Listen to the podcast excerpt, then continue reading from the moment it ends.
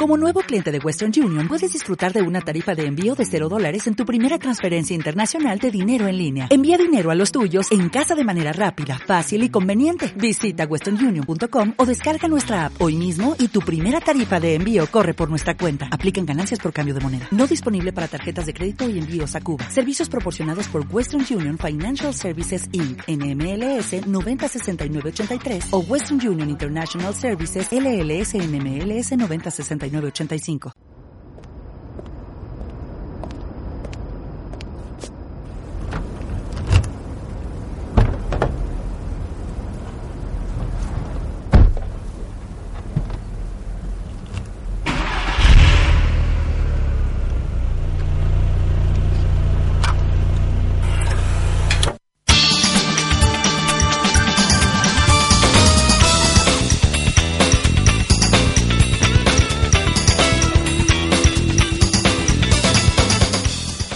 Buenas noches, bienvenidos a tu programa del motor, la Vuelta Rápida GT. Y sí, efectivamente, no soy Ramón Biosca, soy Charlie Barazal, porque el señor director, viva el señor director, está en Ginebra. Ahí es nada, que siendo Vuelta Rápida GT, mm, no podía ser otro sitio. Don Carlos Enrique Salamanca, muy buenas noches. Muy buenas noches. ¿Cómo estamos? Muy bien, recién llegados de esos test en Barcelona. Eh, que de los que vamos a hablar ahora, con la que además ha sido la, la noticia del día. Ferrari, Juan Manuel Fernández Pellón, ¿cómo estamos? Hola, buenas noches. Pues muy bien también. Y aquí, además, eh, hay que decirle al señor director que así no juego, ¿eh? Y ya van dos, mm, dos programas seguidos sin jamón. O sea, no, a mí me da igual. Yo soy el señor director y quiero mi platito de jamón, porque luego los que rajáis sois vosotros, ¿eh? y no puede ser. Así Ese que- pata brava Racing. el jamón más Exactamente. Racing del mundo mundial. El, el- el jamón más Racing, que ya sabéis que está hasta en Japón. Así sí, así sí. Bueno, multitud de temas, o muchos temas hoy. Eh, lo que ha ocurrido con Alonso, ya sabéis, no va a estar en Australia, ahora lo vamos a comentar. Eh, los últimos test en Barcelona, pues mm, os vamos a dar un poco el, ranking de cómo creemos eh, que están. En rallies tenemos el inicio nacional de tierra con, con Lorca, tenemos entrevista con Arbello Vera, que bueno, pues eh, es un todoterreno. Y, y últimamente nunca, mejor dicho, de todoterreno. Tenemos también la previa de México. Hablaremos de también de la mejor revista eh, y, y casi podríamos decir de Cana Ferrari, ¿eh? Porque sí, vamos, hemos crecido Hemos crecido todos juntos. Ujú. Hemos que unos 45 minutos, Carlos, más o menos. Eh, sí, por ahí, media hora, 45 minutos, que estamos cerrando. Y estas las cosas del directo, El directo. semidirecto, el programa se hace en directo al fin y al cabo.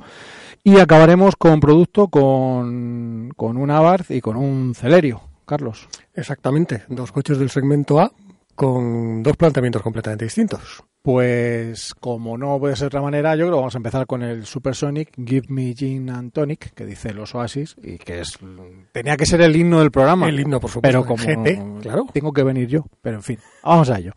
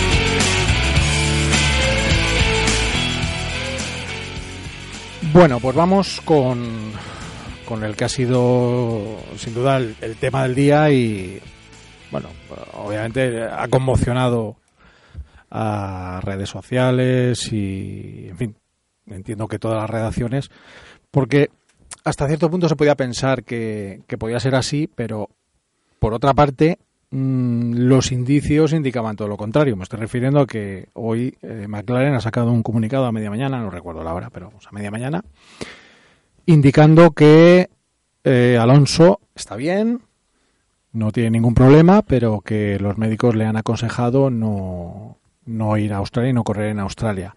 Eh, la razón esgrimida principalmente es el síndrome del, de, de, la segunda conmoción. Una conmoción eh, puede ser más o menos grave, más o menos leve, y hasta ahí no pasa nada. Uno se recupera con reposo, sin, sin hacer esfuerzos y, bueno, procurando llevar una vida normal y evitando otro golpe. Un segundo golpe puede agravar, ser, agravar muchísimo más lo, lo ocurrido en la primera. Entonces, bueno, pues hasta ahí está claro que, que como medida precautoria está muy bien. El problema es que eh, off the record el equipo McLaren en, Barcelona mm, comentaba que vamos que estaban prácticamente convencidos de que Alonso estaría en, en Australia y es aquí en toda esa ese mm, mare magnum y batiburrillo y, Secretismo, y, y, mal hacer mal hacer a la hora de, de, llevar la comunicación de lo que ha ocurrido desde el momento cero que ocurre el accidente donde empiezan las incongruencias. De todas maneras, creo que no merece la pena entrar en, en, en esas disquisiciones. Hoy han salido eh, Sky Italia. Es que ya medios que dices, eh, en teoría serios, eh, comentando que Alonso recibe una descarga de 600 vatios. Yo la verdad es que ahí se me escapa, no sé lo que son 600 vatios. Tal, parece que él comentó que notó algo en la espalda y, y bueno, que ni luego ya no se acuerda de más. Luego ha salido la. Creo que. Yo creo que es basura. O sea, comentar que si se despertó, que si no sabía si estaba en Ferrari. Yo creo que eso no, no aporta nada. Sí, que tenía pérdidas de memoria también. Se y, entra... y tal. No, pero bueno, si, si es que, a ver, una pérdida de memoria es lógica en un golpe fuerte. O más o menos fuerte. No, es que, claro. Eh, problema es que no sabemos realmente qué ha ocurrido. Entonces, si hubiera un vídeo, pues podríamos elucubrar. No, si, si el propio Ron Dennis en la rueda de prensa, cuando le preguntaran directamente, ¿pero qué ha sucedido? No lo sabemos. Exactamente. Entonces, el resto son todo elucubraciones. Entonces, no merece la pena entrar en decir, bueno, cada uno puede tener su teoría de lo que ha pasado. El, el, la, la, fuente yo creo que de Sky ha sido un, un piloto Barbacha, Barbacha que, que, lo ha puesto en su en, su, en, en Facebook, ¿no? Y es que hoy en día cualquiera pone una cosa Exacto. y se le da y se le da credibilidad. Pero el ¿no? problema es, hombre, yo entiendo que Sky Italia habrá hablado con Barbacha y Barbacha les habrá dicho, mira, me lo ha dicho tal y, y le habrán dado eh, pues fiabilidad a esa a esa fuente, ¿no? Pero no sé, la, a mí me, me, me sorprende mucho, me sorprende mucho. No sé cómo ¿Cómo lo ves tú, Carlos? Pues hombre, eh, hablando con unos y con otros allí en Barcelona, una del, o alguien, una fuente que no podemos revelar, pero nos decía que él sabía lo que había pasado justo hasta antes del accidente, pero que después ya no sabía nada más. Y luego con otros, pues te nos decían que ellos sabían lo que había pasado a partir del accidente. Pero claro, es, eh, es lo malo, es, es, este secretismo que hay, esa mala gestión, lo que decía Charlie, esa mala gestión de la, de la comunicación de, de sí, lo que ha pasado, y, ha sido es que además, todo. Además es que estamos acostumbrados a que durante las carreras eh, lo vemos todo por 50.000 cámaras, eh, no solo de, digamos, las cámaras oficiales de, de, de, las televisiones que lo, que lo retransmiten, las propias cámaras on board de los de los monoplazas y la FIA, por ejemplo, ha intervenido y ha, ha modificado un, un, un, artículo de su reglamentación para eh, que sea obligatorio a partir de, de, de, ya que en estos test eh, privados todos los monoplazas lleven eh, sus cámaras de, de, televisión grabando, digamos que, que activas para poder eh, saber y qué es lo y que, valorar, qué es lo, y valorar qué es lo que qué es lo que puede haber sucedido. Y es que bueno la verdad es que sí hay un vídeo mmm, subido en la red de, una persona que, que lo pone nada más eh, producirse el accidente y entonces es cuando eh, mm, en ese vídeo que se dio a conocer la semana pasada ya se veía como que Alonso debía estar inconsciente, ¿sabes? O sea, había perdido la conciencia en, en algunos instantes justo después del accidente. Es el vídeo que está desde la tribuna que se está oyendo. le están despertando, le están despertando. Sí, sí, sí. Pero bueno, en resumidas cuentas, eh, todos deseamos, evidentemente, la pronta recuperación de, de, Alonso y que, como decís, pues efectivamente desde el, desde el minuto número uno, e incluso cuando, cuando es llevado al, hospital y no se difunden los partes médicos, que es lo que podría clarificar, porque es que lo que mm, hay que tener claro es que luego el, el tiempo da o quita la razón a todo. Cuando hay algo, si, si, si, se está tratando de ocultar algo, eh, o se trató en su momento de ocultar, el tiempo está, eh, digamos que, no, Fernando va a pasar 24 horas en observación. En vez de 24 horas fueron tres días, hasta el miércoles. Claro. Eh, es decir, que, que, el tiempo es el que, el que nos luego va, está bien y va a ir a Australia. Y luego al final resulta que no va a ir a Australia. Entonces, bueno, tenemos a un gran amigo, aparte de gran periodista, es la persona que cubre la Fórmula 1 en, en COPE, nosotros que Carlos Miguel. Carlos, muy buenas noches, ¿cómo estás? Hola, ¿qué tal? Muy buenas, Carlos. Aquí, aquí estamos, un día un día complicadillo, sí, para, para los aficionados. Sin duda alguna. Bueno, eh, coméntanos un poco cómo, cómo, está, cómo está la cosa, porque, bueno, te quería meter más que nada por, ser la cercanía al entorno, eres de los que de los que prácticamente no se pierde una carrera en todo el año. Y, como ya hemos comentado muchas veces, estás con Alonso prácticamente desde su primer test en, en la Fórmula 1, así que bueno, pues, eh, sabes descifrar muchas veces esos esos mensajes subliminales, ¿no? Mm, sí, bueno, no, yo, yo creo que lo que hay que hacer es tranquilizar a la gente que Alonso está bien. Y, y además, no solo por lo que se pueda decir de su gente más cercana, sino yo te digo que hasta por tres fuentes distintas me dicen que está bien. así que no, no tengo que desconfiar en absoluto de eso. ¿Qué pasa? Que es verdad que, que hay unos plazos médicos y, efectivamente cuando ayer le hicieron el examen y surgió la pregunta, ¿qué pasa si me ocurre algo parecido? O, qué pasa si le ocurre algo parecido en Australia? Pues le dijeron que puede haber un síndrome del segundo impacto y entonces evidentemente ante el más mínimo riesgo han preferido no no arriesgar eh, ya está yo creo que creo que que al final quizás si hubiera, y eso ya es opinión personal, si una circunstancia un poquito más de jugarse un título, un poquito más, eh, más deportivamente más importante, pues que es un mundial de 20 carreras, entonces al final eh, es mejor evitar cualquier riesgo que darse la paliza de ir a Australia y, y sobre todo eso de estar con los bordillos, eh, con la intensidad que requiere un fin de semana de carrera. Entonces, bueno, pues es mejor es mejor eh, tener cautela y bueno, ya lo hemos visto en Twitter, como decía Carlos Sainz, que va a estar en Malasia. O sea que de verdad que Alonso está bien. Yo sé que, que hay mucha preocupación porque es Fernando Alonso, pero insisto que no le pasa nada más que tuvo un golpe fuerte en la cabeza en, en Montmeló y eso tiene, tiene las consecuencias que estamos viendo ahora, que, que en determinados plazos es mejor no, no tener riesgo de repetir ese mismo tipo de, de golpe. Quizá, Carlos, también eh, ayuda a toda esta paranoia y a todo este histerismo, porque a veces raya, raya el histerismo, el, la mala comunicación, ¿no? ¿Cómo se ha llevado el tema desde el primer momento? Hombre, hay una... A ver, yo creo que el error fue el primer día quizás quitarle demasiada importancia. También es cierto que en, en el primer momento se le dio...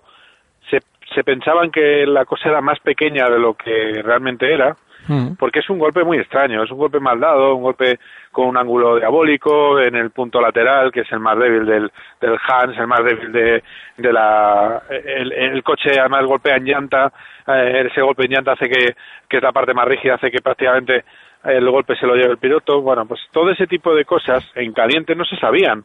No hay un, no hay una imagen del accidente. Hay unas imágenes que ven que, que, se ve que el accidente es un poco extraño, que son las de las cámaras del circuito, que se ve que el, que el accidente es un pelín raro en su en su causa, digamos, la causa del accidente no se, no se entiende muy bien qué provoca que Alonso se vaya hacia el interior, pero pero poco más. Entonces, ¿qué pasa? Que hay una confusión, que hay un piloto que eh, pierde unos segundos la conciencia y que está eh, eh, tiene un considerable, ya ahí está aturdido, claro, está aturdido, lógicamente, y hombre, y, y evidentemente su familia y su gente está preocupada, pero ¿qué pasa? Que en el celo de todo lo que salía, que de verdad que hubo auténticas eh, maniobras lamentables ese mismo día de, en, en, webs y redes sociales, que gente que exagerada y gente poniendo las cosas demasiado dramáticas, intentaron quitar, quitarle tanto hierro que quizás faltó un poco de didáctica, de decir, bueno, señores, es un golpe fuerte, como luego ya sí empezaron a decir, porque al día siguiente salió Luis García y dijo, tiene un golpe fuerte en la cabeza.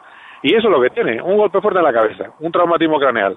Eh, pues ya está, que sí que normalmente no te lo, a esa velocidad los coches de Fórmula 1 no les pasa nada, pero es verdad que es un golpe de extraño, de una manera un poco rara y es lo que lo que pasó.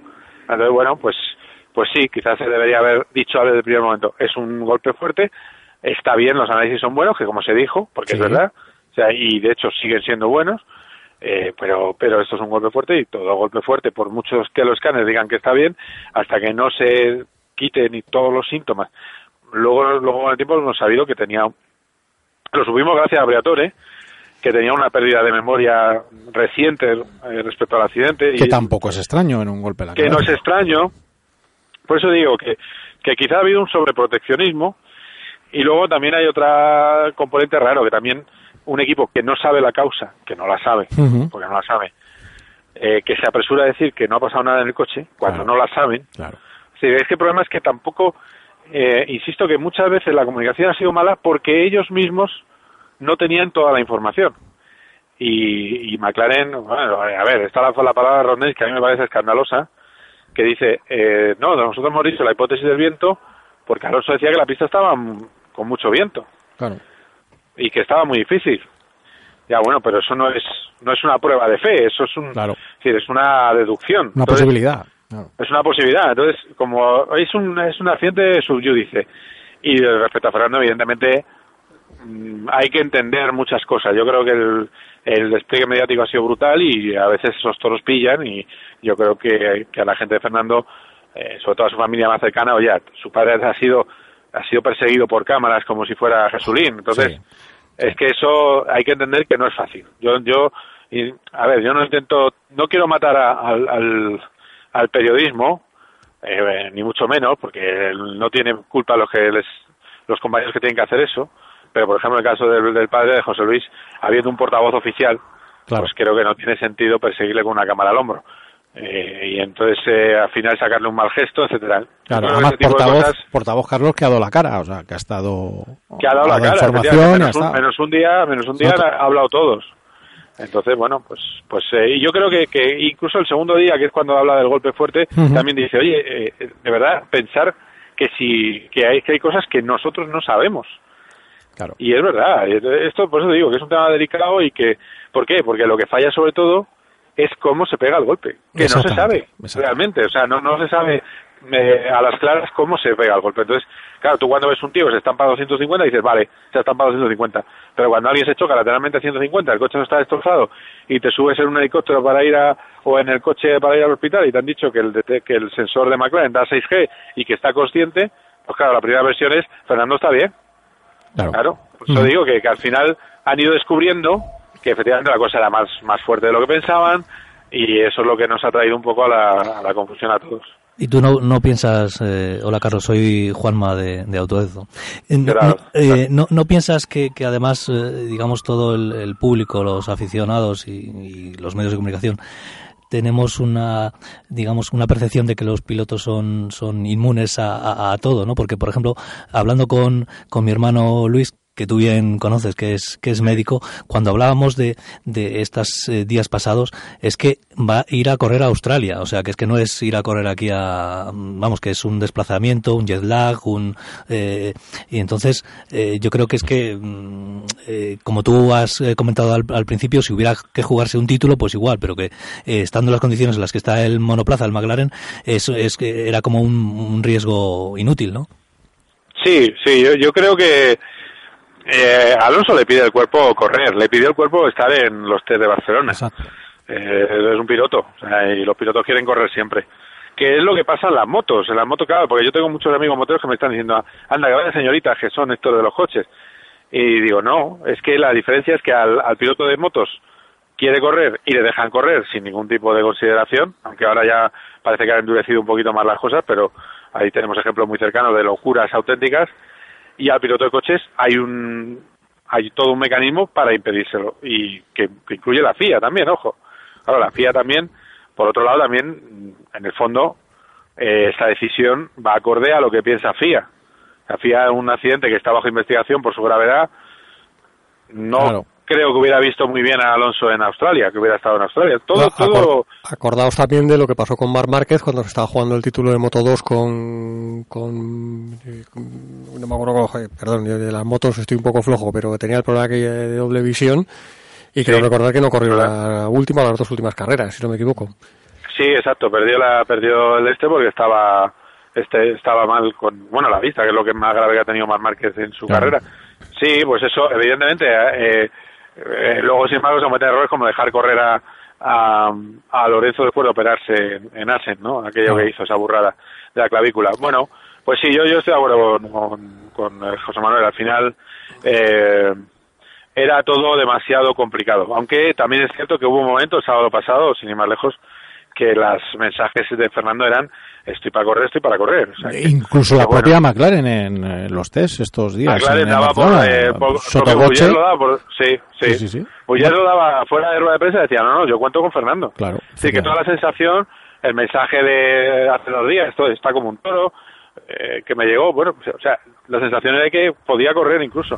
Pero es cierto que en una, en una, con frialdad, la verdad, es cierto que, que no pasa nada, se lo puede ahorrar y, volver a tope en, Malasia. Lo que es verdad que para todos los aficionados es un, mm, es un shock aficionado de todo el mundo, ¿eh? no solo porque estoy viendo mensajes de todo el mundo eh, deseando que vuelva pronto, porque aunque alguno, alguno de, de escasa de escaso capacidad cerebral siga pensando que le moleste Fernando Alonso, estamos ante una estrella mundial del automovilismo. hablas de Malasia, eh, es un, circuito, es un gran premio que se celebra con mucho calor y, las condiciones físicas también tienen que ser eh, muy buenas, ¿no?, de los pilotos. Esa es otra. Si tú vas a, Malasia después de convalecencia, si vienes de Australia, no vas a llegar bien.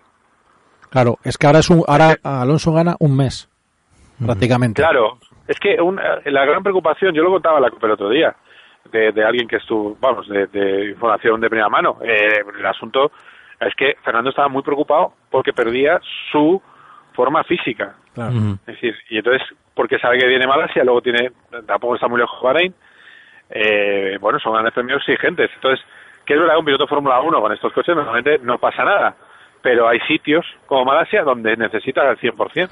No, de hecho, Carlos, perdóname, eh, es que uno de los grandes arreones que tienen que pegar es justo al principio de temporada, por eso, quizá no tanto por Australia, sí por el viaje, que el viaje es duro, pero bueno, el viaje al final, dos, tres días te, aclimatas, están una semana antes, pero Malas y Bahrein son absolutamente...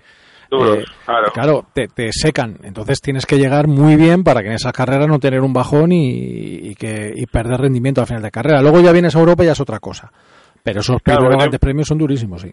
Claro, tú llegas, tú llegas, eh, además eso, Fernando, imagínate, bueno, pues si hubiera decidido ir, llega a Australia, habría hecho a lo mejor tres días de preparación, habiendo estado parado eh, diez. Eh, bueno, pues no es lo mejor, porque luego hace la carrera y, y se encuentra con algún mal golpe en la espalda o, tiene que hacer otra de reposo para Malasia, bueno, pues así va a estar más tranquilo para, para Sepang. Yo, yo creo que dentro del de que cualquier estrella del, de la Fórmula 1 que no esté en una carrera es un disgusto para todos. Pues yo, vamos, os puedo contar que si ser uno de los grandes cracks, eh, lo mal que lo pasé cuando le pasó eh, lo que le pasó a Massa en Hungría, eh, pues, pues es una pérdida, pero es verdad que, que va a ser momentánea y que le vamos a ver a tope en, en, Malasia. Sí, además, como decía Juanma al principio, si se estuviera jugando el Mundial todavía, pero tal y como están las cosas ahora mismo, que el Mundial no ha comenzado, que el McLaren todavía tiene mucho por desarrollar y mucho, mucho tiempo por delante, yo creo que lo, más sensato es hacer lo lo, lo que han hecho, sinceramente. Claro, así es. Bueno, claro, ya, ya, que te tenemos, abusamos un par de minutos de, de, tu hospitalidad y te pedimos que nos des un poco el, el ranking. ¿Cómo crees que va a empezar la, la temporada después de, de, lo que hemos visto en los test? ¿Eh? Ah, de los test, nada, simplemente, pues mira, Mercedes, Mercedes, Mercedes, a lo mejor gana Mercedes. y en último caso, Mercedes. Y en último caso Mercedes. Es, dramático lo de este año. O sea, es una cosa. Yo creo que es todavía peor que el pasado. Aunque, bueno, en diferencias absolutas se habla de un segundo, pero vamos, eh, yo creo que puede ser llegar a ser más. Y... Yo, yo creo que va a ser más, ¿eh? Si lo necesitaran, sí. Sí, exacto. Y, y bueno, lo demás, eh, aparte de Rosberg y Hamilton, que está mejor Rosberg, de momento, eh, también es que ha tenido un invierno un poquito raro con, con los problemas eh, de todo tipo. De, gatas y tal. Domésticos. Sí, domésticos Hamilton, bueno, pues al final,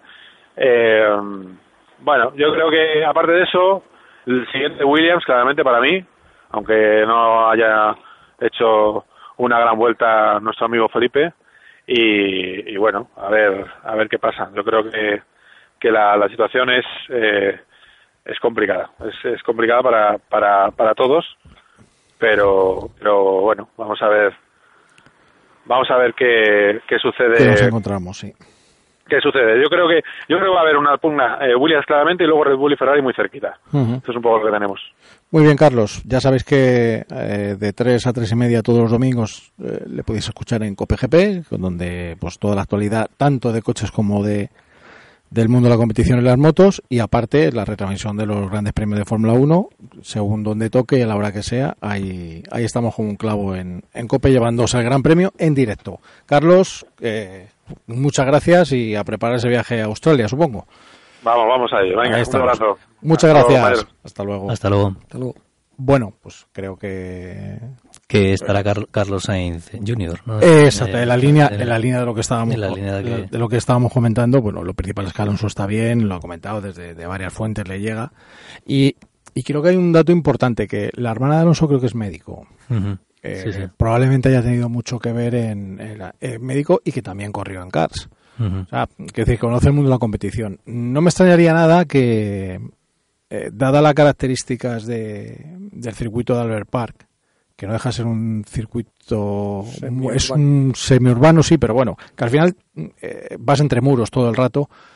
Eh, cualquier problema, topas con un muro, casi, casi eh, seguro. O sea, eh, quizá, no sé si eso lo habrán llegado a, sí, a valorar. a Quiero decir, eh, Malasia, hombre, vamos a ver, un accidente lo puedes tener en cualquier momento.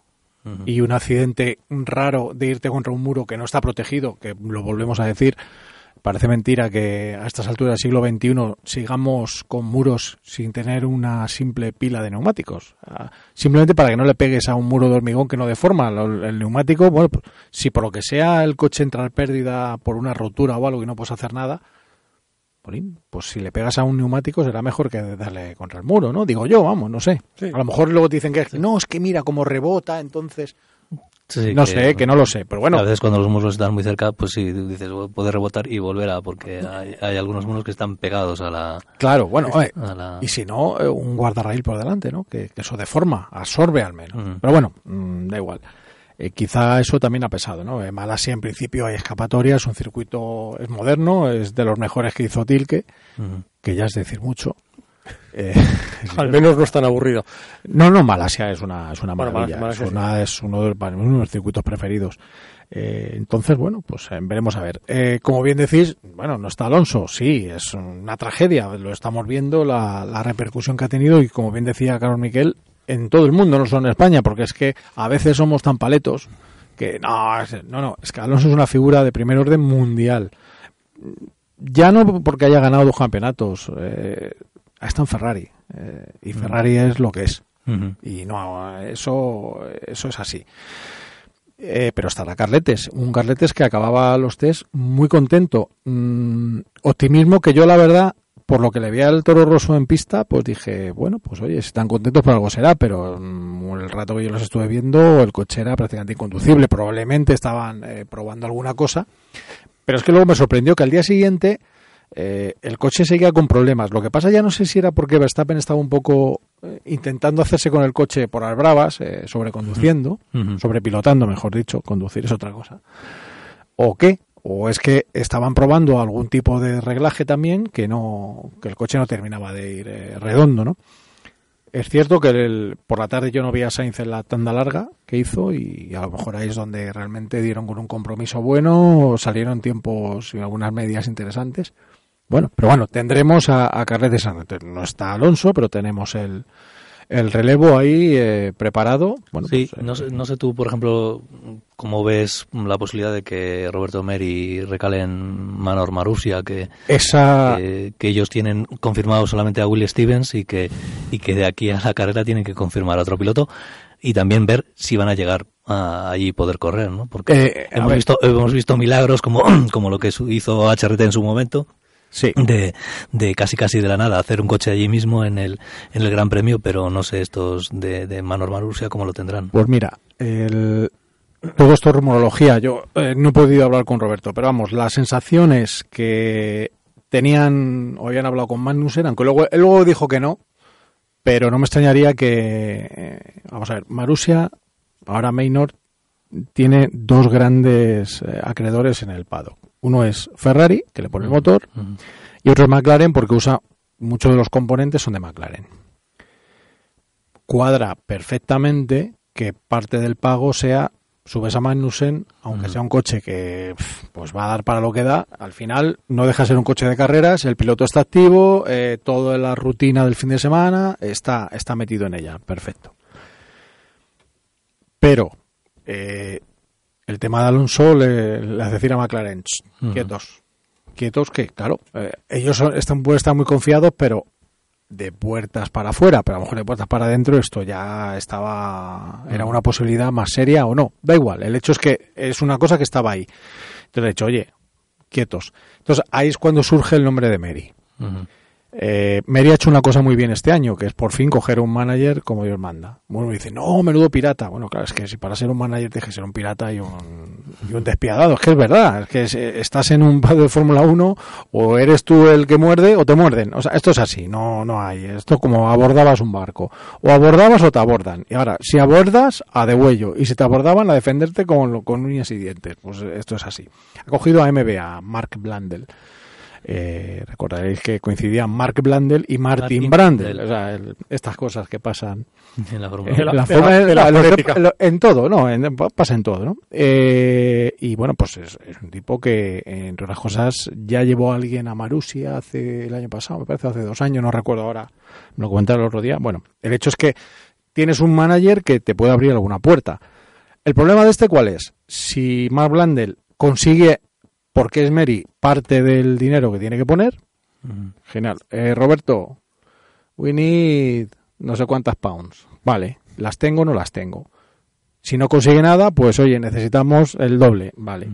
Si Roberto tiene los duros, pues se podrá subir. Si no, tal. o a lo mejor que por ser Mary lo que ha hecho, hay algún patrocinador que le cubre la, la fiesta, por decirlo así. Es una opción, pero de momento no sabemos nada. Entiendo que lo tendremos que saber de aquí al, al fin de semana. Hay test de World Series, no sé si empiezan Sí. mañana. Sí, creo que sí. Eh, va a estar con Pons Racing. Pues a lo mejor hace los test y cuando acaban los test hace una rueda de prensa y lo comunica, que puede ser lo, lo, lo- lo lógico, porque tiene que volar viernes, sábado, domingo. uf, Hoy estaba en Madrid, en Santos de la Humosa, entrenándose en CAR. Bueno, eh, contando que se va a subir. Sí, a- sí, sí, sí, que Sí, él bueno, es- sí. es- está aprovechando como todos los pilotos eh, hasta el último minuto. No, para- no, lógicamente. para estar Además, fíjate activo. lo golosa que estaba hoy el día con, ¿eh? con esa nieblita, la pista, el asfalto mojado y tal. Pues, eh, bueno, tenía, tenía aquel. Bueno, mm, Eh, Carlete, sí. Sí, no sé si mm, sacarte un tema que Sí, sí, también ha sido un poco polémico estos días. Eh, Carmen Jordá, eh, piloto de desarrollo. Me refiero a polémico, perdón, porque estabas hablando un poco de cómo funciona la Fórmula 1. Y así ha funcionado toda la vida. Maniobra de Eh, marketing, maniobra de punto marketing. final. No, no, digo, estabas hablando de, de Roberto Meri. Sí, Y entonces, eh, mm, digamos, un, piloto joven con... Campeón de la eh, World campeón de Series. la World- eh, sí. No, campeón de la World Series. sea, su no, campeón de la no, tercero, acabó tercero. Que, que al final en Es Jerez, verdad, como, se, como se le llevaran por delante en la, en la Luchando- salida, da lo mismo. Sí, luchando sí, por luchando por, luchando por la, carrera por la, dejando- por la y historia. Sí, sí. la segunda mitad Sí, sí, sí, no, piloto del DTM, Perdón por el de las F3 Sí, sí, Euro sí, sí. Series, Ah. Me parece que era Macao uno De de, los- estos sí, también, sí, de los- de los pilotos jóvenes pues más prometedores. necesita, necesita, necesita, digamos, dinero, ¿no? Sí, sí, o un duda. patrocinador porque es la Fórmula 1. Entonces, eh, eh, yo te he sacado este, este tema porque me da mm, mucha rabia. Tienes ahí, eh, para los oyentes, es- les explico que, que ver a Charlie trabajando es, es una maravilla porque tiene, por un lado, el, el, el iPad, por otro lado el teléfono móvil, Y me falta un la, ordenador. la revista, todo eso, por, por Claro, supuesto, por ¿no? supuesto, por supuesto, Eh, no y, y está pues muy atento a las redes sociales y todo esto y a las, como hablábamos antes, pues el propio Carlos Miquel de, de- del tema de las de las páginas web y de, y de hoy en día de que de todo el mundo mm, mm, eh, opina o habla o tal, ¿no? Y entonces a mí me ha me ha llamado mucho la atención y, y- y creo que es eh, que es eh, demasiado un poco los la, la, la, la gente se ha echado encima pues que si no tiene nivel que si una mujer que si no que si no, sé No. cuánto y entonces que yo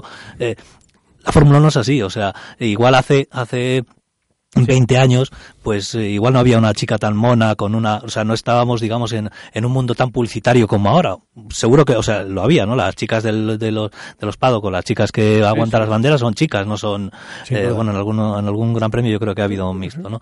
Pero, pero vamos, que, que yo quiero levantar aquí una lanza. Efectivamente, no es, eh, no es, eh, no ha conseguido unos resultados eh, excepcionales. Es una chavala que ha estado toda la vida eh, luchando por, por correr, eh, pero que la forma, o sea, Sí, luchando. Luchando bueno, poco. luch- bueno, luchando. me sí, hombre, luchando. Quiero, quiero decir. En que el candelero, menos- ha estado en el ha estado en candelero. el candelero, efectivamente. Pero que, jolín, la, la, la gente se ha, se ha metido contra, contra ella, como que no sé qué, que no sé cuánto. No, que pero me mira, parece- te voy a explicar lo que ha ocurrido porque es muy sencillo. A mí me parece muy bien, como si la nombran presidenta de Lotus. Sí, sí, sí. Es que me- eso no me preocupa. Y que si se va a subir al simulador, si va a jugar con la Play o va a hacer un anuncio con la Wii. Me da igual. El tema es luego la actitud que ha tenido en, las entrevistas. A lo- esto que dice de, no, no, este es el principio de auténtico reto que está por llegar, eh, quiero ser la mejor mujer en el automovilismo, y entonces dices, vamos a ver, eh, a mí me parece muy bien lo que la nombren, pero que no me tomen por tonto. Mm. o sea, no, no, no, sí, sí. la mejor da ha tenido gravísimos problemas en la GP3 porque no podía ni girar el volante. Ojo, un Fórmula 1, probablemente el volante esté, sea el más blandito de todas las categorías. Mm. pero los frenos no. Y perdóname, no hay más que verla. Tú lo has dicho, guapetona, sí, está muy rica, sí, perfecto. Pero ese cuerpo no pisa un freno de un Fórmula 1. O sea, seguramente tú y yo, y yo con mis kilos pasados, tendría problemas. O sea, a la quinta frenada seguramente me pegaba un Mm. tirón que no, vamos, no, no piso en una semana. Eh, ¿De qué estamos hablando? No, no, sí, sí, sí. El problema es que no me quieras vender la moto. Yo es que ya lo de comulgar hace mucho que no. Pues bueno, por cosas que pasan, vale. Y las ruedas de molino es que, es que no me pasan. No, no consigo. La, la glotis y la epiglotis no se me termina de abrir y no soy capaz de tragármelas. Entonces, que no me vendan la moto. O sea, hay, te voy a decir, tres, mm, sin duda alguna, infinitamente mejor que ella. Danica Patrick, Simona de Silvestro y Heikki Visser Mm. infinitamente mejores. Pero mejores, porque es que, Carmen, perdonadme, o sea, es que María ganó una carrera de, de turismo, María ganó una carrera en la, en la Super League, o sea. No, no, sí, sí, sí, sí. ¿Eh? sí. lo que María, pasa es que- María se cuidaba, estaba, sí, no, y- consiguió un y- equilibrio entre, entre, digamos, estar mona y, estar Sí, tener fuerte que necesita. fuerte, sí, O sea, sí, sí, Vamos a no, ver. no, sí, sí. O sea, lo que ha hecho Carmen es ganar, que a final de año dar entre 10, hablaba yo de 20 o 30 y me dijeron, ¿dónde vas? Y digo, es verdad, probablemente no le dé para más de 10 o 15 vueltas con un, con un Lotus de hace 3 o 4 años en Cheste, que es lo que han hecho varios pilotos este, este invierno. En una mañana, Sauber y Lotus, me parece que fueron Sauber, o Sauber y otra marca, y dos pilotos un rato, o sea, uno, otro, y a, a recoger y fuera. Eso, eso es, de- mira, para que os hagáis una idea, eh, el Lotus no la quieren ni ver. Francés Rosés, TV3, quiso hacerla un reportaje, porque oye, al fin y al cabo, como bien tú has sacado el tema, es una noticia. Quiso hacer eh, el reportaje en el box de Lotus, una vez que acabó la jornada, no les dejaron, no la quieren ni ver. O sea, como diciendo, "Vea, esto es tema de marketing o de quien marketing. sea, esta tía, al literal, que no se acerque por aquí. Y hasta aquí puedo leer.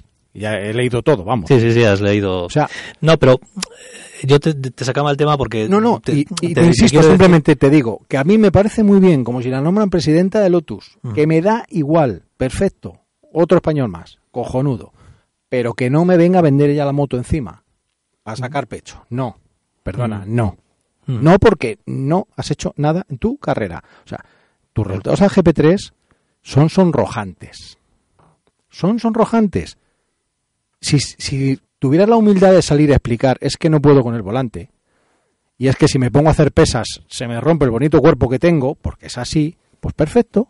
Pero ahora no me vengas a vender que quiero Sí, ser la lo que mejor pasa es que las- el tipo de entrevistas que me estás eh, diciendo son un poco para el, el público, para el gran público y, y- Mm, y- oye. y es un poco el guion que tiene que decir, ¿no? O sea, que no, no va a decir, pues mira, yo eh, no sé, o sea, Ya, pero el problema es que yo digo, a mí no me vendes la moto. Bueno, sí, sí, y sí, sí. y me, me indigna que me la intentas vender. El problema es a toda la masa que sí se la vende. sí. y se cree que tal. Y entonces cuando yo no hablo mal de ella, digo lo que es, ah, este, claro, porque no sé qué, porque es una mujer. Pues si yo soy el primer defensor, ojalá viera yo a Danica en la Fórmula 1, si es mi piloto preferida. Y tengo la prueba gráfica, tengo camisetas de Danica. Ah, Que Danica me encanta de siempre, además me encanta ese carácter que tiene, esa, esa sangre india de no se rinde y es una pendenciera, me encanta. Bueno. Ah, yo encantado de que haya mujeres. Sí, pero, sí, sí. pero Carmen Jordá, obviamente, no, No. Es, Da- no es Dani Capaz. En fin, no, no, no, ni vamos, eh, ni, ni por Ni, ni siquiera Susie Wolf. No. Ni Y siquiera. eso que Susi tampoco da Y nivel. el caso, y es que el caso de la cosa. Ojo, Susi y- va a estar en, la- en los libres 1 libres, sí, de de- España de- y Inglaterra, me parece. Y Gran Bretaña, perdón. O sea, y no da nivel, pero bueno, Susi eh, se ha defendido en el DTM, que también hay que ver cómo se defendía a las mujeres el DTM, tema pesos y tal, ya te puedo leer, no vamos a decir más, en fin. Que, que el, el tema de la mujer en el, en el deporte, y en este caso en, en el automovilismo, tiene muchísimo de marketing. Y es lógico, es, es algo que atrae, porque al fin y al cabo, hasta no hace mucho, la Fórmula 1 era un deporte de hombres. O sea, Ujú. el espectador, el, el target era el hombre, era masculino. Ahora eso está cambiando. Perfecto. Pero, hostia, en cualquier Pero caso, que, locos. que mucha suerte a Carmen Jordá, que aproveche Ah, la por oportunidad supuesto. hasta donde pueda. Es que eso- y que, es- eso es lo que te y iba a decir, enhorabuena. igual. Desearte dar vueltas en simulador, de jugar con la Play, de hacer anuncios con la Wii, de ir de negro y dorado, de- lo que sea, perfecto, que se, que se arte. Y si al final de año se sube a dar unas vueltas en Cheste, pues ole.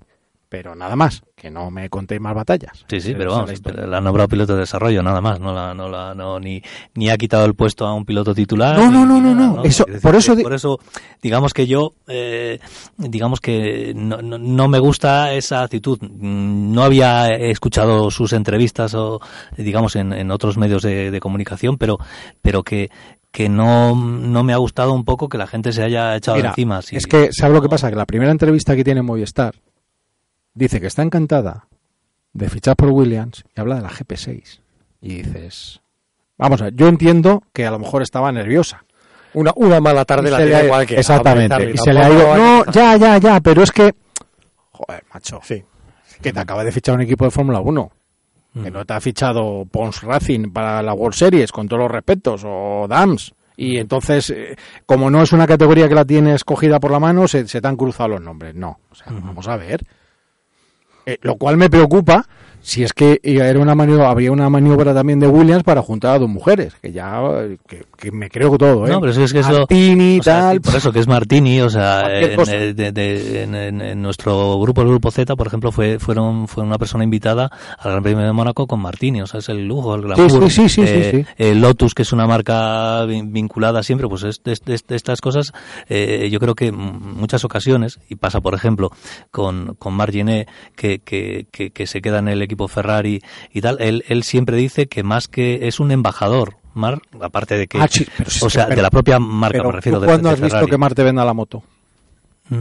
Y, y fíjate si la puede vender. No, ganador, de sí, Le Mans. ganador de Le Mans, O sea, sí, sí, sí, sí, como digo yo, se puede subir a un coche, se, puede sacar las horas que son, lo podemos se puede sacar la chorra y ponerse a hacer ochos. Y decir, mira, Pedro Martí de la Rosa, mira, que tú eres mejor piloto que yo, pero mira, mira mi palmarés. ¿Mm? Es Sí, así. sí, sí, sí. No, es que un podio en Fórmula 1, No, pero como eh, eh, al final lo, lo voy a hacer trendy topic, vais usted a cagar a la vía. O sea, no me compare un podio en Fórmula 1 con ganar en Le Mans. Lo siento, no. O sea, no. Ujú. No y no. Se acabó.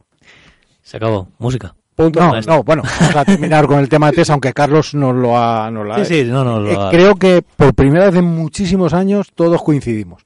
Quizá porque como McLaren está fuera de la, de la, de la ecuación, Sí, pero, mm, saca a Alonso. Sí, pero mm, por ejemplo, tú dices, eh, dices, no, no nos vendan la burra y tal. Fernando Alonso va a Ferrari, qué maravilla, se va a Ferrari. Yo soy ferrarista desde que era niño, ¿sabes? Y yo he visto los motores de Ferrari en, grandes premios cuando era la época turbo, los he visto que iban, hacían la pole, se iban cinco vueltas o diez vueltas los primeros y luego pa, petaban. Pues Ferrari es lo que es. Este año parece que está resurgiendo, pero ah, Ferrari, Fernando Alonso y la Unión y no sé qué.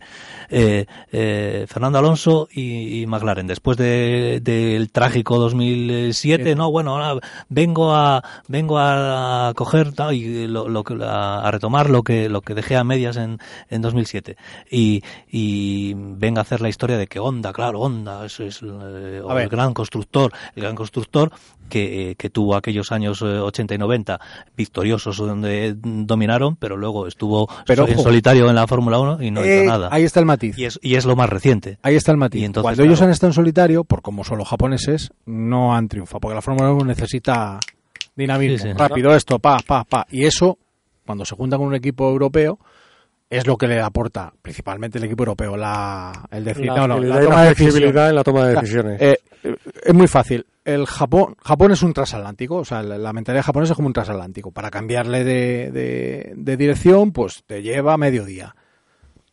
Eh, un equipo McLaren, un equipo Williams, un equipo europeo, es una, una motora. Chum. Además, si quieres de estar de Fórmula 1, con tres motoracos, pero que gira para acá, para allá, no sé qué. Vamos, una planeadora de, de Ujú. contrabandistas. Ya que el mundo y todos vienen ahí de unos pasados a veces un poco oscuros, pues venga, no le viene mal. Bueno, lo que quería decir es que eh, por primera vez en muchísimos años hay una unanimidad eh, tremenda. O sea, de- como bien ha dicho Carlos, primero está Mercedes, luego no hay nadie, luego viene Mercedes, que es Williams, con motor Mercedes, y después está la gran duda de hasta dónde ha mejorado Ferrari, que, hombre, el Ferrari le ves, lo comparas con otros años y dices, joder, este coche está trabajado, es otra cosa. Y además, eh, viéndolos en pista, que es lo que hay que hacer, al menos es lo que yo creo, ves otra cosa. ¿Y por qué? Porque cuando se monta Kimi, eh, Kimi es un piloto que necesita que el tren delantero le transmita. O sea, A él la trasera lo que haga le da igual. Es un piloto y si tiene que ir dando hachazos le da igual.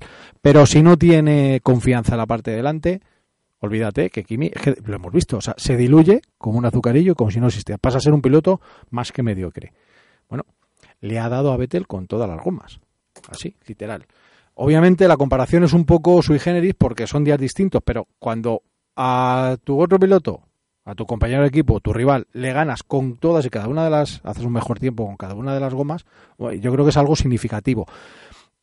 En cualquier caso, Kimi ha estado arriba en, en- y Ferrari han estado arriba en los tiempos y viéndolo en la pista, insisto, se le ve a Kimi, eh, además que prueba diferentes trazadas, hace cosas, y dice, este es un tío que está con confianza. el, el coche lo ha hecho James Allison, que es el, que hizo el Lotus con el que eso no gastaba ruedas y con el que iba como monobús. Con lo cual, pues eh, mi apuesta de que Raikkonen le va a ganar a Vettel parece que no empieza mal. Es el duelo que estoy esperando, ya lo dije en su momento y es el duelo que estoy esperando. Y luego está Red Bull. Red Bull, con los problemas y esa guerra subterránea que hay con Renault, pues eh, de nuevo han tenido una pretemporada complicada. Pero otro coche que lo ves en la pista y las, las dos o tres vueltas que le he visto pasar bien es impresionante. O sea, ¿dónde frenaba Ricciardo? Simplemente porque el coche le permitía que aunque se pasara, giraba, el coche giraba y salía. Y no perdía el más mínimo tiempo. O sea, esa frenada más tardía eh, seguramente le hacía ganar algo de tiempo. El Williams, como decía, espectacular. Espectacular, pero porque al final dices, parece que va, que va rápido. Salta el tiempo y dices, vuelta rápida. No lo parece. O sea, es un coche que parece que le salen los tiempos eh, solos. Y luego viene todo el resto que en principio van a luchar por algo, salvo que estuviera Maynor, algo que a lo que no están acostumbrados, que es quedar los últimos. O, o luchar por no quedar el último. Toro Rosso, Force India, eh, Lotus y Sauber. Y Sauber.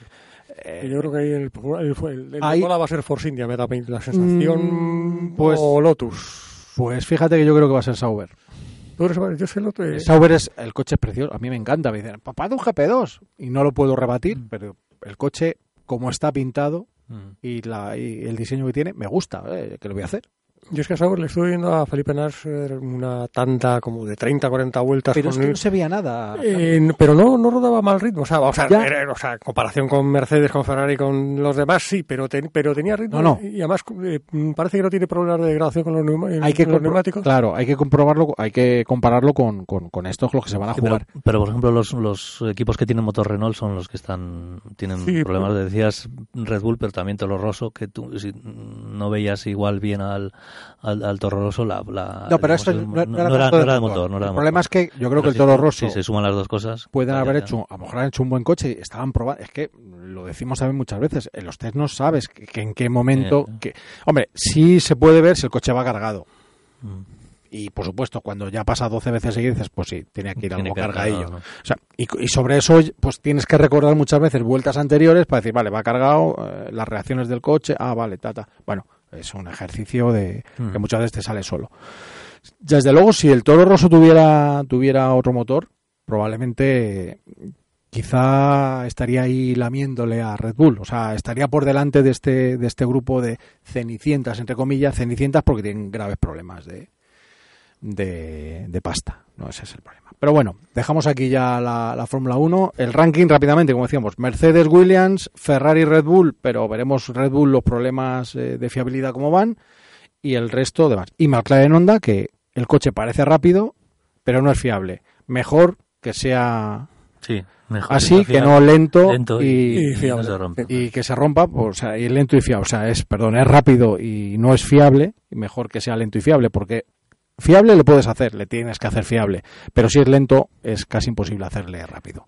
Decía Joan Vila del Prat que al final de temporada veremos un McLaren No, no. competitivo. Por Ah, supuesto, por supuesto. Vámonos con un poquito de música y volvemos enseguida con la parte de rallies.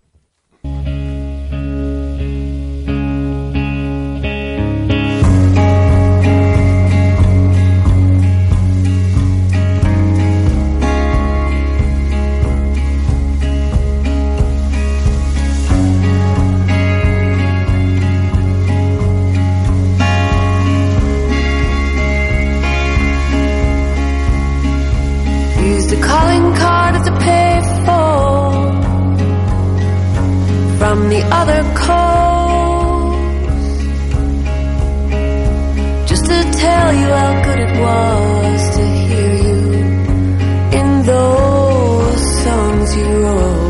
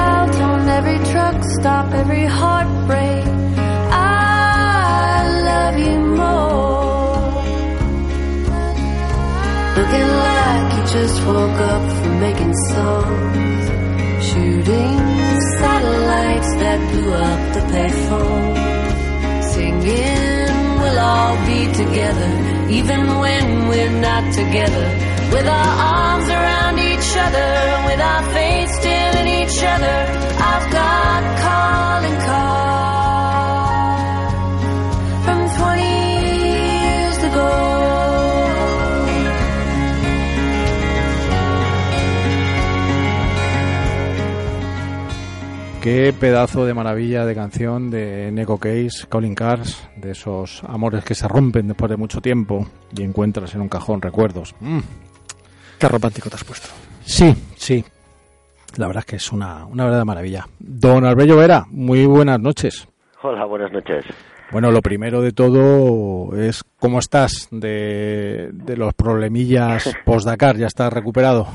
Eh, sí, prácticamente. Me queda muy poquito porque las llagas, pues en Mm. el culito, pues eran eh, bastante potentes, pero bueno, aún así lo- las cuidamos mucho allí.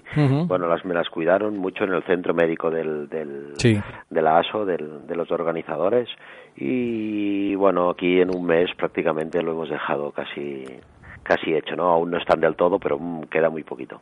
¿Llevabas algún tipo de, de, de protección previa para, pues, entiendo que sí, porque tantas horas, ¿no? Sí, llevábamos un cojín, llevábamos cremas, eh, pero Sí. bueno, es que de hecho mm, estar tanto rato sentado, estamos hablando de eh, 10 horas mínimo, eh, en un sitio donde había puntas de 55 grados o de 5 grados, Ujú. eh, muchísimas horas al día, 800 kilómetros al día de media, eh, en, en tierra sobre todo, con el polvo, pues eh, Sí, sí. eh, no está preparado el cuerpo tampoco para, para aguantarlo así, ¿no? Porque la gente, pues a los 400 o 500 kilómetros o 600, te seguro que se baja en un momento porque ya no es carrera, la, la carrera Claro. como mucho durará 600, ¿no? Entonces, pues eh, la gente se puede bajar un momento, se, se refresca, ¿vale? Corre el aire un poco, pero claro, yo estoy ahí que no Claro. pasa nada ni, ni de casualidad, ¿no? Pero sarna con gusto no pica. No, no, no, no. De hecho, ya lo hicimos el otro año y este año, pues, eh, en vez de quedarnos a tres días, llegamos hasta el final, que, que era lo importante un poco. Eh, a ver, ¿qué planes tienes para este año? Porque te había el otro día despidiéndote de... De Labart. De Labart, De Labart, eh, sí. ¿qué, qué, qué- qué pasa? ¿Cómo, cómo, cómo que es eso que te lo han quitado? ¿Cómo va?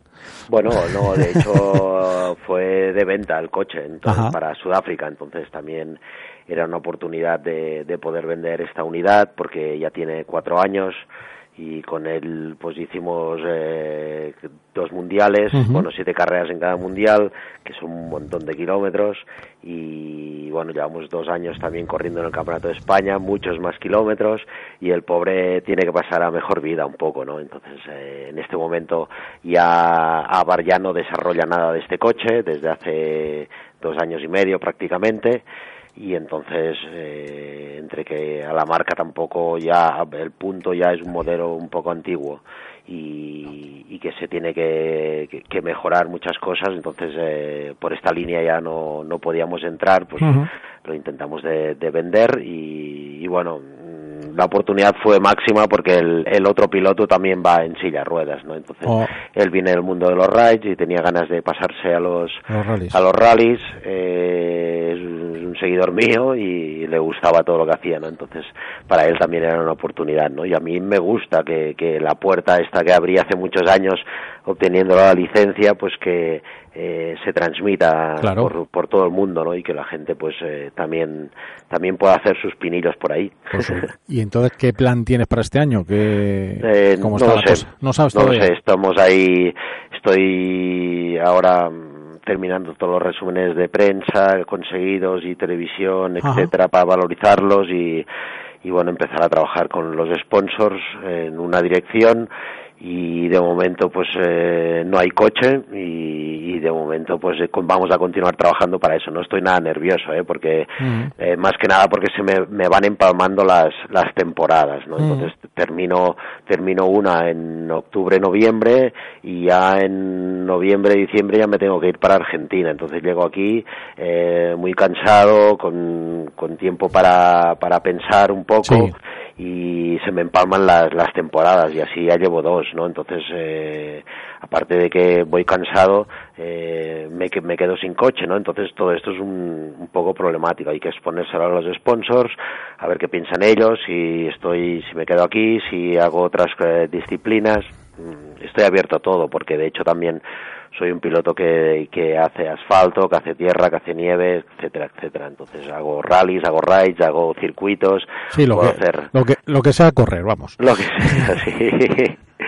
Pero bueno, eh, no te pienses, en estos momentos ya sabes que hay muchísimos pilotos buenos y hay muy pocos asientos para, para Sí. poderse sentar.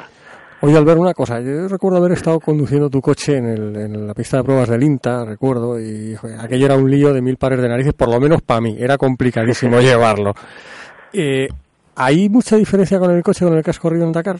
O prácticamente el sistema No, es, no, es es, lo práctica- mismo. es prácticamente muy parecido. La posición sí que es diferente y los mandos no se cogen de, de un coche y se ponen en el otro, sino que cada coche tiene, que es otro de los problemas que tenemos nosotros, ¿no?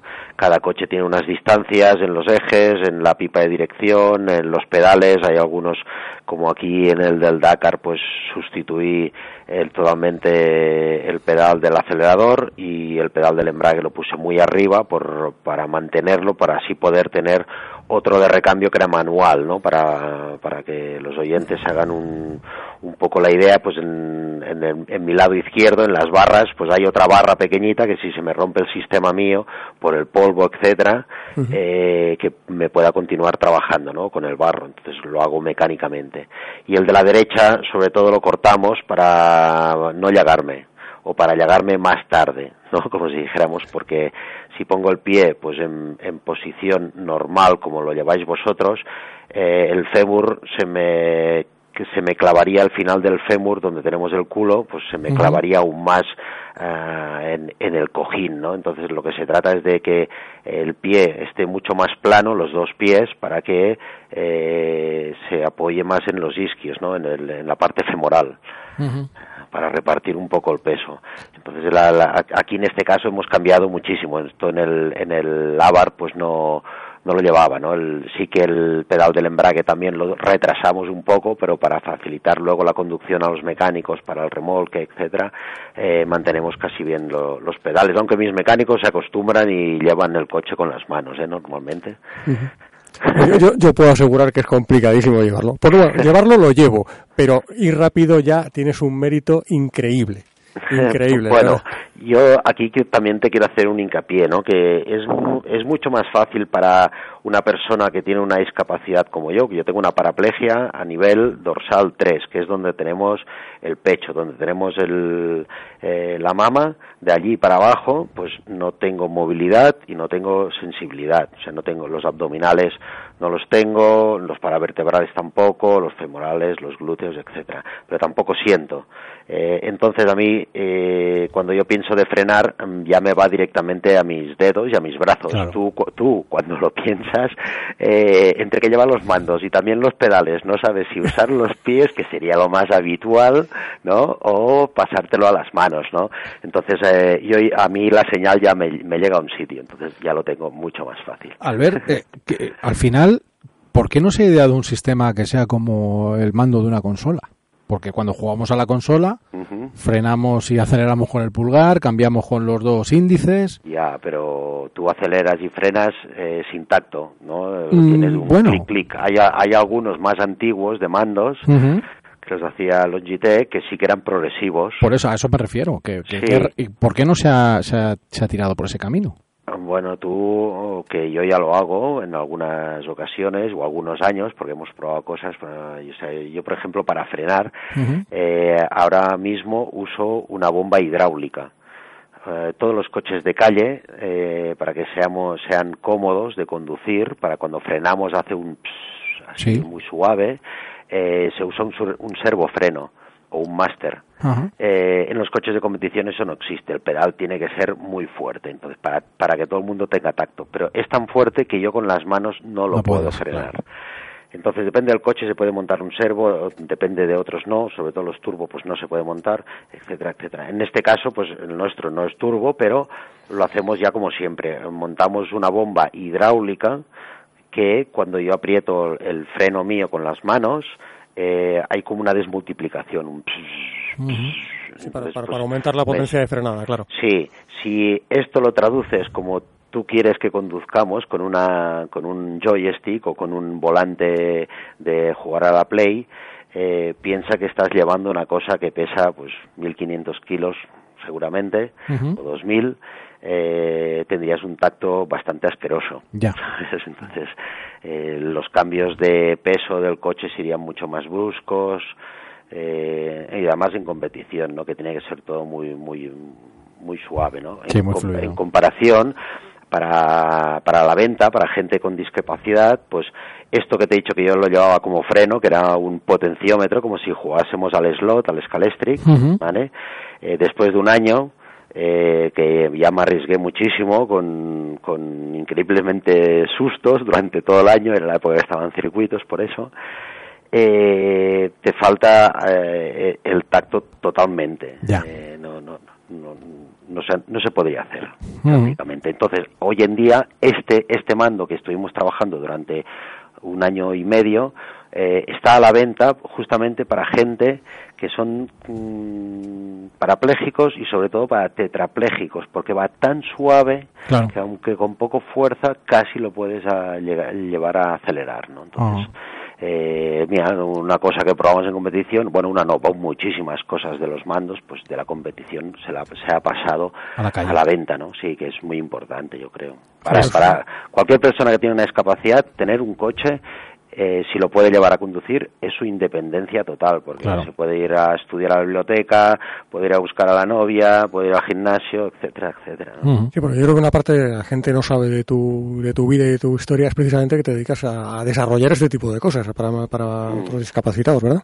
Sí, sí, sí. Bueno, intento pensar un poco en, en la gran cantidad de, de diferentes discapacidades que hay, ¿no? O, de- o diferentes lesiones o de diferentes eh, movilidad reducida, eh, digamos amputaciones de dedos o de antebrazos o hemiplegias, etcétera, etcétera, que también pueden llegar a conducir, ¿no? Es súper importante tener esa independencia, ¿no? Y no y no estar siempre pendiente de que si me pueden llevar, que si no, un taxi, un bus, Sí. etcétera, etcétera.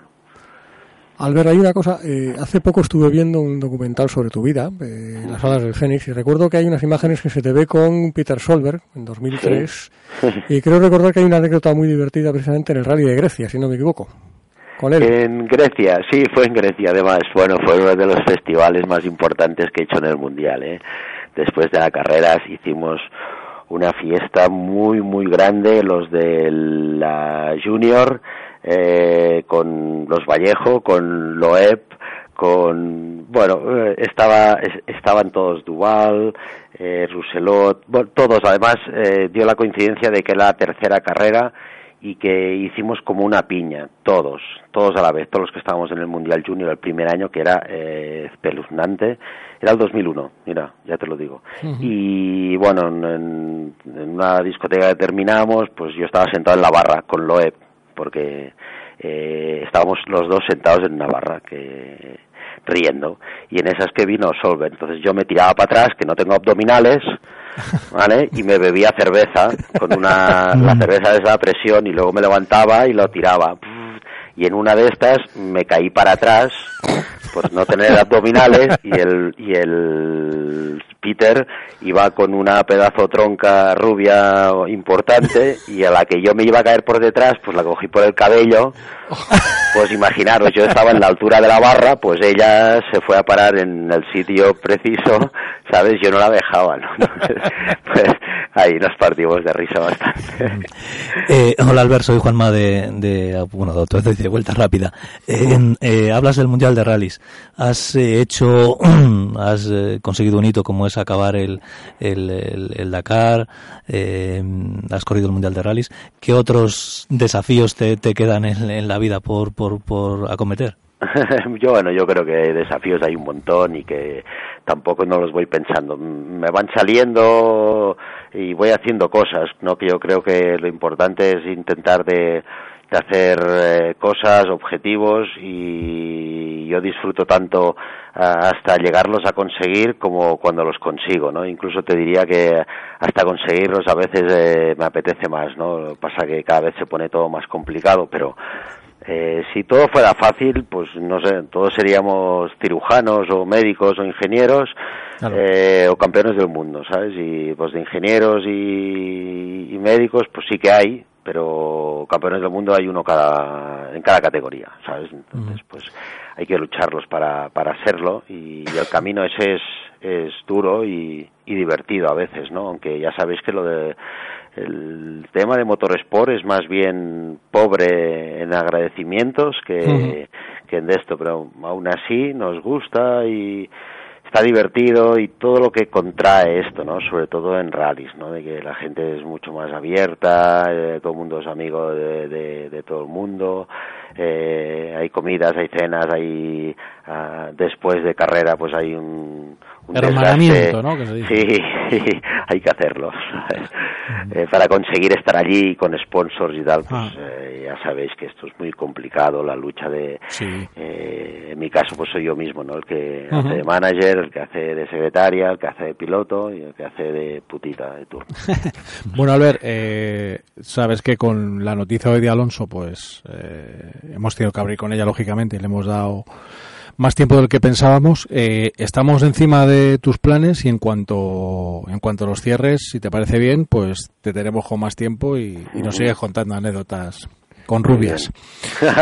Bueno, esas son anécdotas que lo explico así de vez en cuando, pero bueno, yo creo que la gente también lo tiene que, que saber, ¿no? Claro. Que, que hay muchos profesionales eh, como Peter que son muy divertidos y que gente como Loeb, que también es, es seria, eh, también se sienta ahí al lado eh, con, con su con su golpe en la cabeza también y bueno que, que- y también se ríe, ¿sabes? Y que todo el mundo lo tenemos que hacer, Está que esto, esto, es- esto hay que hacerlo. Pues Albert, mucha suerte para los proyectos, que te termines de curar del todo, porque si no te veo que vas a empezar a, a encadenar y eso no es bueno. Y No. lo dicho, te emplazamos para cuando tengas cerrado el, el plan para el- el- lo que vayas a hacer este año, para que nos lo cuentes con pelos y señales. Vale. Muy bien, muchísimas gracias. A ti. A ti, Albert, un abrazo. luego. Un abrazo. Gracias, un abrazo.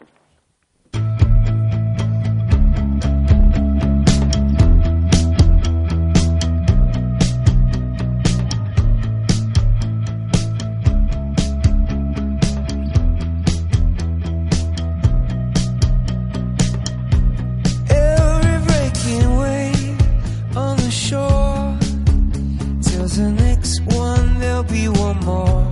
And every gambler knows that to lose is what you're really there for. Summer else fearlessness.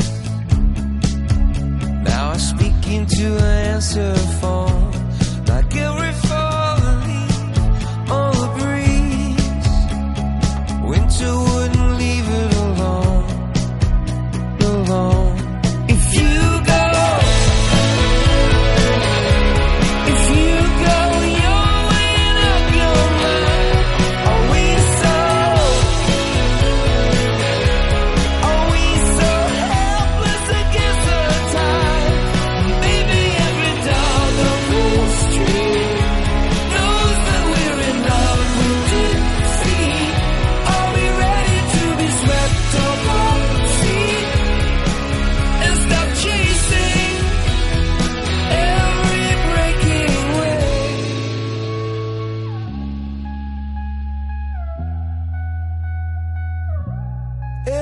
sailor knows that the sea is a friend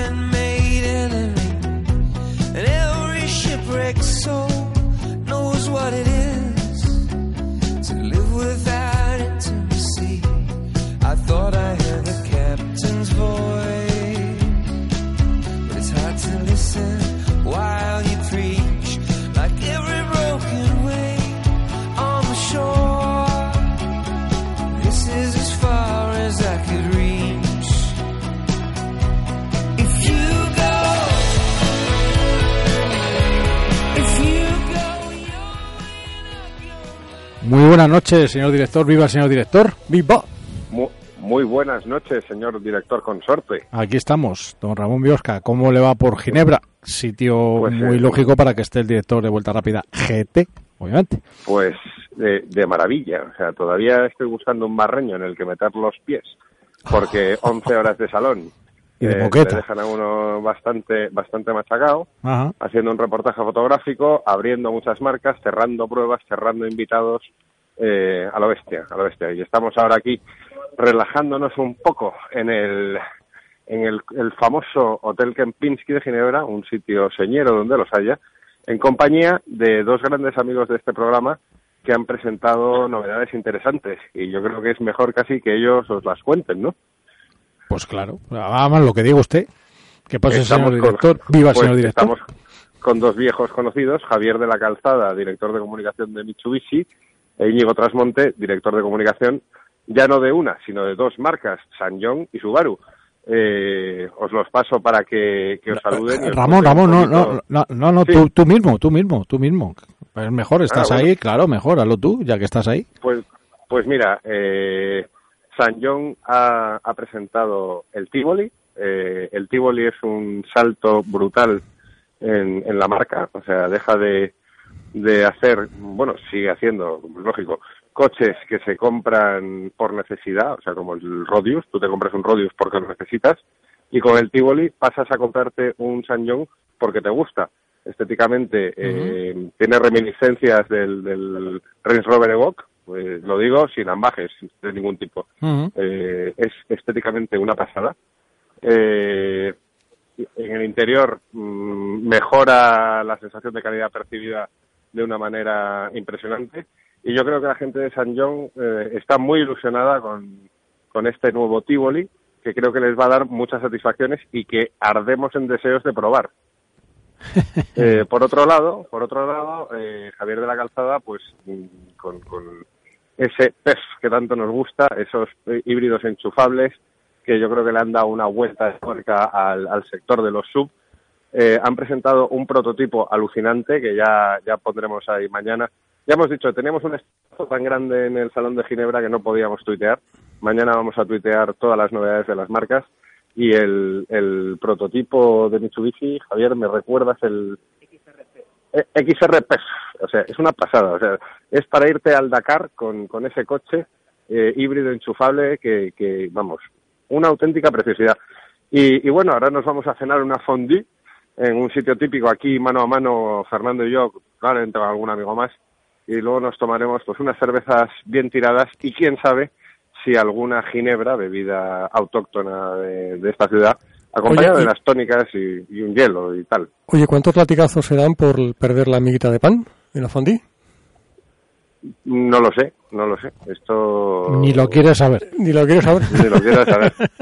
Eh, ya, ya estoy al tanto que ha estado Albert Llovera, un referente, yo creo, para todos los caballos de las carreras, un tío que es que mm, yo creo que tendrían que hacer coches más grandes para, para que cupiesen él y sus cojones, porque él tiene unos cojones de un tamaño de, de como los del caballo del espartero. Y, y bueno, eh, creo que tenéis una sección de producto que va a dejar eh, las anteriores secciones de producto casi a la altura de, no sé, Bueno, una cosa tremenda. vamos- Os paso a- os Vamos paso un a- poquito, vamos un poquito apretados de tiempo. Me parece que el producto, lo que nos vas a contar Bueno. tú desde allí. Pues si quieres os paso con, con Fer, que quién mejor que él que para hacer Ujú. producto. Producto. ¿De acuerdo? Muy bien. Pórtense bien, no me rompan nada y, y espero estar la semana que viene con todos los oyentes, que es que son los mejores del mundo. Sin os duda paso con. Fer. Producto. Buenas noches. Buenas noches. ¿Cómo estás? Tengo, tengo la, voz un poco tomada porque Ya. ha sido tanta emoción de ver tantas novedades. La verdad es que no, he no hemos echado en falta ninguna marca. Todas eh, han presentado cosas muy interesantes. Muchos modelos nuevos, eh, bastantes prototipos, marcas desconocidas, que por lo menos para el público nacional. Y la verdad es que, bueno, muy contentos de haber eh, asistido a nuestro eh, Salón del Automóvil, el Salón de Gin Tonic. Claro, Claro, naturalmente. claro, obviamente. ¿Qué es lo que más te ha llamado la atención? Pues mira, O sea, eh, eso, que, eso que has dicho, Aparte de las azafatas. como la peli de la máscara, se te ha caído la mandíbula, te ha salido la lengua y 30 metros Oye, para adelante. eh, mi- mis más sinceras enhorabuenas a la gente de ABT, el preparador alemán, que ha, prese- que ha presentado dos modelos, una pelirroja y una rubia, realmente impresionante, con eh, pasos de ruedas sobredimensionados, doble air- airbag de serie y con unos faros también de óptica LED de doble altura que, que, bueno que nos han hecho han hecho las delicias de, de Eh, grandes y pequeños. ¿Airbags sobredimensionados? ¿Cómo, perdona? ¿Airbags sobredimensionados? sobredimensionados. Muy Yo bien, creo que tenía más de dos. Bien, Eh, bien. Muy interesante, muy interesante el nuevo Ford GT, eh, sobre todo por la publicidad, porque llaman la Ford, con clara, con clara referencia a la Ferrari. Eh, el, Ford, el Ford RS, el nuevo eh, prototipo que ha presentado Aston Martin, precioso. Eh, naturalmente, las- los coches que ha comentado antes Ramón, eh, realmente especiales para las marcas, coches muy atractivos. Pero bueno, yo creo que lo que debéis hacer es estar muy atentos a la sección eh, de motor de qué punto es, qué punto es barra motor, que saldrán fotos de todos las, eh, pues bueno, las- los coches que más nos han llamado la atención y algún dato que seguro que os va a sorprender. Muy bien, señor productor. Pues nada, eh, aquí seguimos lamentablemente trabajando, Ya, seguro. tal como ha dicho Ramón, Sí. y, y, y bueno, ya sabéis que en el trabajo y en lo de abajo lo damos todo siempre. Eso no nos cabe la menor duda. Que vaya bien, compañeros. Un abrazo a todos. Hasta luego. Un abrazo. Bueno, Chao. vamos con la mejor revista del motor que tenemos en España, que es Auto de Sport, y tengo una pedazo... La verdad es que la portada, no sé, pero ahora no me lo dirá Ferrari, pero a mí me sorprende que se saque la trasera de un coche. Eh, es que es, eh, es un coche, el, el Honda Civic Type, Type R, que no. mm, Yo creo que es que se ha presentado eh, simultáneamente ahora también en el, en el salón. Estaba embargado, estaba Ah. embargada la. la- Es que, la- a ver, igual esto se ha hecho alguna vez, pero me ha llamado la atención. eh, eh, los lectores de, de la revista son siempre eh, los más gente que le, que le Racing, ¿no? Eh, que les gustan los coches potentes y claro, eh, la parte donde están estos cuatro tubos de escape, No, no, no. que parece un War Rally Car y Eso tal, sí. sí, no, está, digamos que es Pero una foto, parte... pero la foto es muy bonita, ¿eh? Eso- No es normal hacerlo, pero No, la no. verdad es que en está tres cuartos de portada y abajo casi de faldón el- la novedad de ese Audi R8 de 610 jacos Sí, por, sí, sí. por- por si le faltaba alguno ya ¿eh? ¿no? Y, y bueno, pues en la portada se hace mención al dominio de, de Alex Villanueva en el Rally de Lorca, la primera prueba del Nacional de, de efectivamente que lo, lo tenéis en las páginas interiores como es lógico eh, ¿Cómo ves el Nacional de, de Tierra? ¿Crees cómo, cómo, se- Bueno, pues cómo se está- dice la está- portada que puso uno de está los más emocionantes sí, del sí, año? Sí, sí, está, está entretenido, sí, está entretenido porque, eh, bueno, pues la eh, segunda posición fue para Nani Roma, Ujú. ganador del, del Dakar el año pasado, y tercero fue Alberto Monarri, que es un gran piloto que, que quizás no es muy conocido para para lo- lo- los que no tengan no sigan mucho el- los campeonatos de España de, de rallies de asfalto de tierra pero es un gran piloto con una que, que ha tenido una gran proyección Oye, y, Pepe López que ganó en dos ruedas motrices. Sí, Eh, con un- Ya mm, vamos a tener que pensar que podemos tener ahí una, una figura en ciernes. Sí, yo creo que sí, porque eh, alquiló a R. Vidal el 208 um, R2, precisamente un coche que, que proveyó eh, hace unos meses. Y, y sí, la verdad es que Pepe López va a hacer el, el campeonato francés de, de Sí. tierra con, con, un, con un Peugeot, eh, porque es la Copa Peugeot y esa, esa Copa, mm, si la ganas, da, da posibilidad de que los, los pilotos jóvenes, los juniors que la, que la ganen, eh, da posibilidad para entrar en el, en el Campeonato de Europa de Rallys y hay un, un piloto, por, por cierto, portugués, Diogo Gago, que, que, que ha seguido ese camino y ahora está corriendo de modo oficial el Campeonato de Europa. O sea que, digamos que, que eh, hoy en día eh, hay muy pocos caminos para que seguir para para eh, ser piloto profesional en, en rallies. Y uno de ellos pues es quizás correr con con Peugeot mm, que es una de las Sí, marcas sí, que aunque en, en España no está participando eh, oficialmente pero sí lo hace en, en Francia Después tenemos los test en Barcelona, de los que ya hemos hablado. Tenemos rally eh, en México. México, esta, sí. esta semana vuelve el Mundial y vuelve sordo. y vuelve sordo sí, y sí. parece que, no sé si tienes alguna noticia última hora de cómo se ha encontrado los reconocimientos y demás, cómo está la cosa. No, Bueno, yo hablé justo con él, eh, que estaba en el fisio antes de, de marchar el viernes, el jueves viernes pasado, y la verdad es que está está bien, o sea que yo creo que, que vuelve con muchas con muchas ganas para para ver un poco dónde dónde puede colocar el, el Hyundai, ¿no? Rally además tiene como característica un tramo largo todos los días. Eh, obviamente no el jueves, pero sí el viernes, donde tenemos uno de 44 kilómetros, el chocolate, el sábado de 43 kilómetros, o tates, y aparte del- de los 30 de Ibarilla, y el domingo Guanajuatito, que ya manda narices que sea un nombre diminutivo, para sus casi 56 kilómetros, o sea que está bien. Y, y, ¿qué y más? bueno, hay varios Y luego en la, en la, en la contraportada, en la, Ah, en la sí. interior, bueno, pues hay varias portadas de interview. No está mal, sie- siempre. Eh, este fin de semana se va a disputar el, eh, el Raid de Lorca, o sea, el Raid, mm, Sí. empieza el campe- campeonato de todo terreno, donde bueno va a estar eh, Rubén Gracia defendiendo su título con el eh, Mitsubishi que cambia la publicidad de Burr por Powerade. No hago una No sé qué le pregunta. hicisteis cuando cuando vino aquí que, que cambia de Burr a Powerade. Eh, Bebida energética al final. ¿Hay pilotos que, compa- eh, que compatibilizan las dos categorías? Eh, Hay muchos. mm, mm, eh, La de rally de tierra y raids. rallies de tierra y raid. Pues Oscar Fuertes creo que Vale, quiero decir, es- Mm, estamos siempre en lo mismo, en la pasta, que no hay pasta, que es complicado. Mm. A ver, si juntan los dos teatrillos, Es yo salgo para un lado y tú sales para sí, el otro. sí, es lo que se hizo hace dos o tres años y no, No y funcionó no, bien y no funcionó bien, Ah, porque vale. los recorridos, eh, a mí me, me hablaban muchas veces que, que intentaban unificar algunos recorridos y el, raid se han hecho mucho por lechos de, de ríos Sí. y hay muchas piedras y no... Y no, No, no, no, obvia- no, o sea, Si quiero decir que tú sales al final, tú sales para el norte y yo para el sur. O sea, el rally de Tierra Lorca se hace en el sur, por Sí, ejemplo. sí, Lorca. sí, lo que, lo que pasa es que sí, sí, sí, yo sé lo que me quieres decir. Lo que sucede es que eh, aquí en Lorca, pues igual hay un terreno que tenga dos tipos de, digamos, de... Ah, no, no, yo, yo hablaba por Lorca en concreto, no digo que se tenga que hacer siempre así. Ajá. No, no, pero digo que... No, no, no, yo lo que quiero decir es que sí, Lorca fue uno de, las, eh, de los eh, lugares que, que hizo cuando estuvieron combinados los dos campeonatos.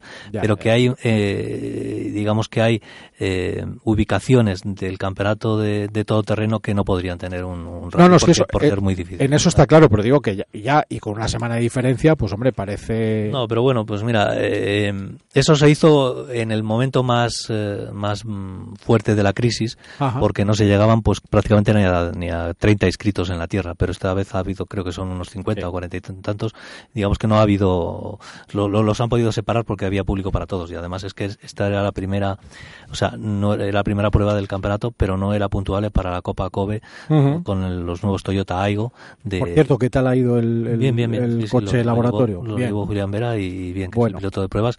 Y ya a la segunda prueba, que es en Navarra, sí van a estar esos 10 coches, con lo cual, pues fíjate, si había unos cuarenta y tantos, pues más 10, cincuenta y tantos, Claro, casi está 60, que, que, que va, va, va a Por- estar bien. para terminar con la Auto de Sport de esta semana, vemos que hay una, una prueba del Volvo XC90 también. Que el- y luego, pues las novedades: hay Mazda 6, eh, Mazda CX5, hay mis Mazdas queridos. Ujú. El, eh, entiendo que es una prueba del motor CDTI de Opel, ¿no? Un Sí. poco como, ha ido. En fin, la gama crossover Nisa. También un reportaje sobre el sexto Clásico Auto de Madrid Ujú. que es algo que no debería de perderse ningún buen aficionado. En fin, como siempre, un número completito, completito y necesario, entre otras cosas, para saber qué va a pasar en México este fin de, de semana. semana. Ferrari, muchas gracias. Gracias. Don Carlos Enrique Salamanca. Pues Vamos con Abarth y el Celerio yo creo que se nos van a quedar Sí, se nos van a quedar en el tintero para para- no contar nada mejor lo contaremos en otra ocasión. Mejor, efectivamente, lo, lo dejamos. Eh, bueno, pues hemos hablado con Carlos Miquel sobre Alonso y los test y todo lo que rodea al piloto asturiano, que obviamente tiene muchísima repercusión. Esos test que han dejado mucha unanimidad, esa es la, la lectura que, que sacamos todos. Eh, hablamos con Llovera y nos ha contado cómo está la situación. De momento no tiene nada, pero bueno, está en ello y entendemos que conseguirá algún programa para correr donde sea, porque además ya ha demostrado Estaba que le da igual. Sí, estaba Sí, tranquilo Ya no- porque... Ya no tiene nada que demostrar. no- no- Eh, hemos hablado del autoedo que nos ha valido para hablar de lo que ocurrió en Lorca, eh, Victoria Villanueva, Victoria López en dos ruedas motrices, esa previa de México, donde vuelve Dani Sordo, importante, vamos a ver los Hyundai que podemos considerarlo un poco la sorpresa hasta ahora de la temporada. Sí, porque mm, digamos igual sí que van, van, van, van bien en todos, en todos los terrenos. ¿no? Y bueno, que se nos quedaron lo- el Avar y el Celerio en el, en el tintero. Y hombre, iba a hacerlo para Zascas, pero no procede porque no hay mucho tiempo y hoy es muy complicado estar de dire y a la vez lo para Zascas. Hoy también los- les damos vacaciones. Ha sido un placer teneros en este Vuelta Rápida GT del 3 de marzo. Volvemos la semana que viene. Ya estará Ramón Biosca, señor director. Viva el señor director. Y va- Y lo dicho, ahora pues... nos vamos a hacer lo que sabemos hacer. Exactamente. Lo que sabéis hacer, que otros algunos no. Esas cosas no. Gracias por estar ahí, un placer. Sed felices. Pasad una gran semana. Y ha venido Virgilio también, ya que, has venido, di buenas noches. Buenas noches. Y venga, el tráfico. ¿Cómo estaba el tráfico? Una mierda. Hoy, Eh. hoy era un- una completa mierda, desde las 7 de la mañana hasta, hasta la noche. Hasta las 7 de la tarde. Ferrari, mil gracias. Eh, gracias a vosotros. Don Carlos, un placer. Gracias. Buenas noches. Volvemos la semana que viene en Vuelta Rápida GT. Adiós.